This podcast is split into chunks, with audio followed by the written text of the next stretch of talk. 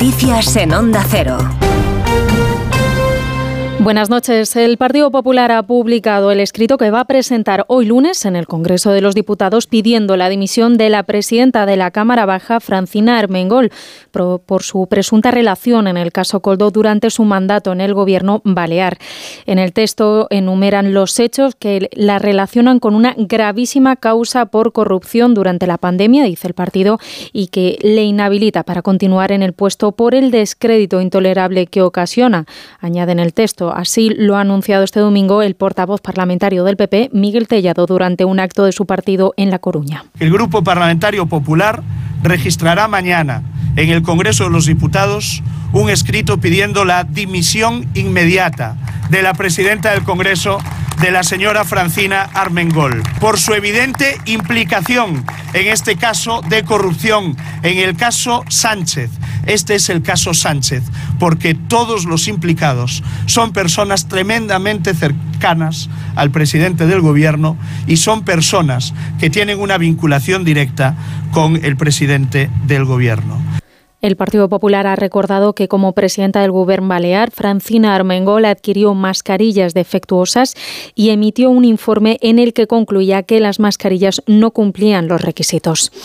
En otra línea de asuntos, este jueves tiene lugar en el Congreso la Comisión de Justicia en la que se debe votar el nuevo texto de la ley de amnistía antes de ir al Pleno, un texto que sigue atascado en plenas negociaciones entre el PSOE y Junts para que estos últimos acepten la norma. El presidente de la Generalitat de, Cataluña, Per Aragonés, urge a acelerar los trámites para aprobar cuanto antes la ley de amnistía. En una entrevista en el periódico ha recordado la importancia de que la norma sea lo más sólida posible para pasar los filtros de Europa y también para evitar posibles represiones. Esta batalla la ganará la democracia y acabará con la represión. Por eso es importante que el instrumento que tenemos, que es una ley aprobada por el Congreso de los Diputados, por las Cortes Generales, como es la ley de amnistía, la podamos tener cuanto antes mejor. La podem tenir quan abans millor.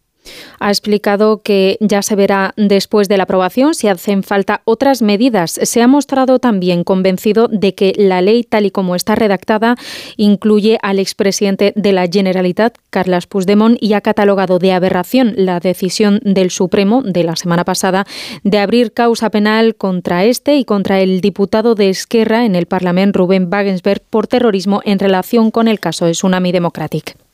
En otra línea de asuntos, una delegación de Hamas ha llegado este domingo a El Cairo, en Egipto, para participar en conversaciones sobre el alto el fuego en Gaza. Israel asegura que está a la espera de que Hamas informe sobre la identidad de los secuestrados que está dispuesto a liberar y de sus exigencias en cuanto al número de prisioneros palestinos de cárceles israelíes que quiere a cambio de cada rehén para llegar a un pacto con los eh, eh, las autoridades de la Franja de Gaza.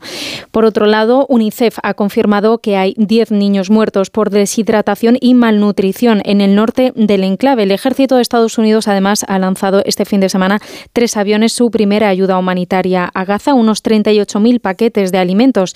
Desde España, el Ministerio de Defensa ha anunciado que va a entregar a Jordania 110 paracaídas de carga atendiendo a la petición de colaboración del rey Abdalá de Jordania para ayudar a la población de la franja. Más detalles con Yolanda Viladecans. Es una muestra más de la ayuda humanitaria que se mueve en el mundo para aliviar la situación de hambruna que padece buena parte de la población gazatí, incrementada por el bloqueo que mantiene Israel para que esa ayuda llegue por tierra. La iniciativa del Ministerio de Defensa español de entregar a Jordania 110 paracaídas de carga con material humanitario se suma al lanzamiento de paquetes de alimentos desde Estados Unidos. Esta decisión responde a la petición del rey Abdalá de Jordania, uno de los promotores de llevar a cabo lanzamientos de víveres desde aviones ante el cerco terrestre. Además de la ayuda estadounidense y española, se han llevado a cabo entregas solidarias desde aviones de Francia, Qatar, Jordania, Egipto y Emiratos Árabes Unidos. El Ministerio, a través de un comunicado, ha señalado que este envío responde al compromiso de España con la población civil que sufre las consecuencias de este conflicto.